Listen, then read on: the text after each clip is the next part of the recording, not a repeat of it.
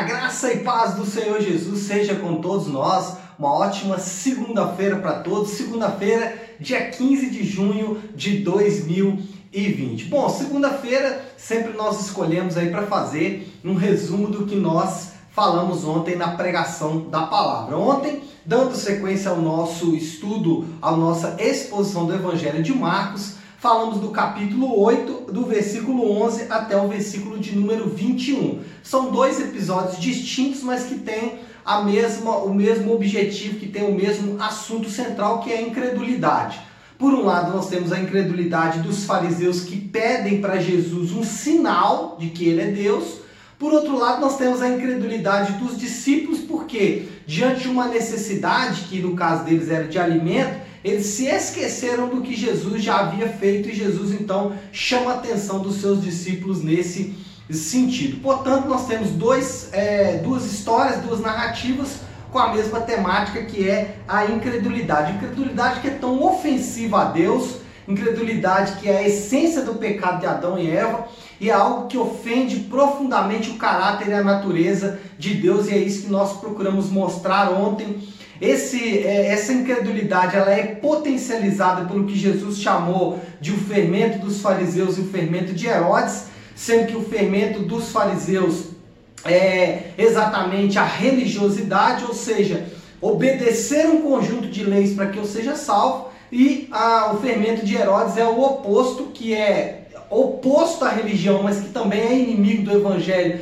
que é ah, o secularismo, né, a, a ligação da pregação do evangelho com aspectos seculares, que era o caso de Herodes. Todos esses dois são inimigos da, da mensagem verdadeira do evangelho, que é um resumo, é a boa notícia de que Jesus consumou a nossa salvação em Jesus Cristo e nós precisamos confiar tão somente nele para nossa própria salvação e é isso que nós vimos ontem. Quando, quando os, os fariseus pedem um sinal, o texto de Marcos faz é, uma narrativa muito forte. Ele diz o seguinte, é, versículo de número 11: Saindo os fariseus, puseram discutir com ele, tentando pedir-lhe um sinal. Agora, versículo 12: Jesus, porém, arrancou do íntimo do seu espírito um gemido. Aqui, essa palavra gemido é uma conotação de uma dor pela sua fidelidade, uma dor para se manter fiel aos seus princípios. E é exatamente isso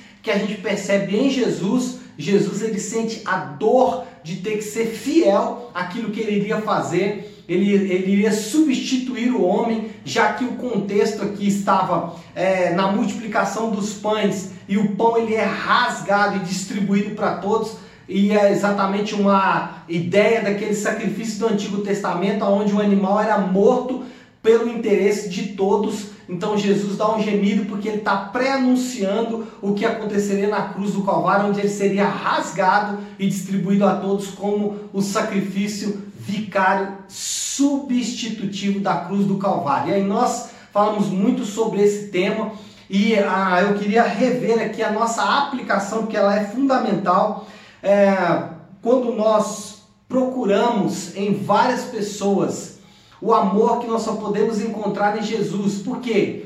Porque quando a Bíblia fala que Jesus é o nosso sacrifício substitutivo, quando ele dá aquele gemido ali, pré-anunciando que ele morreria pelas nossas próprias vidas, e o texto bíblico vai usar várias referências dos sacrifícios do Antigo Testamento, é, essa é uma grande história de amor, a ponto de Romanos capítulo 5 dizer no versículo 8 que Deus prova o seu próprio amor para conosco pelo fato de Cristo ter morrido por nós, sendo nós ainda pecadores. E o que nós aplicamos a partir disso é encontramos em Jesus todo o amor e aceitação que buscamos, buscamos em outras coisas. O que, que nós queremos dizer com isso?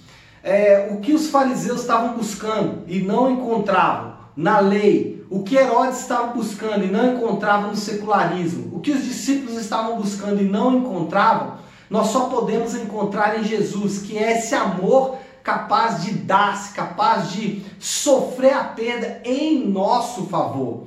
E aí, quando nós tentamos é, encontrar esse amor em outras coisas que não seja no próprio Deus, nós acabamos nos frustrando, nos frustrando. Quando tentamos encontrar esse amor no casamento, no dinheiro, no trabalho, na igreja, no ministério, nos amigos, nos relacionamentos, etc, etc, etc, etc. Como não encontramos esse amor porque essas coisas são incapazes de dar o amor que somente Jesus pode dar, que é o amor sacrificial, aí nós nos frustramos. E é, a prova de que é, nosso amor está mal canalizado foi que nós perguntamos o seguinte: todas as decepções que temos com, com o próximo que ferem os nossos e que nos ferem profundamente são as fontes de nossa busca por amor fora de Deus. Ou seja, quer ver, é, quer encontrar indícios de que você está buscando em outras coisas o amor que você só encontra em Deus, é quando você se sente profundamente ferido quando alguém faz alguma coisa que não é do seu agrado. Isso é prova de que você está buscando o amor em lugares que não em Deus.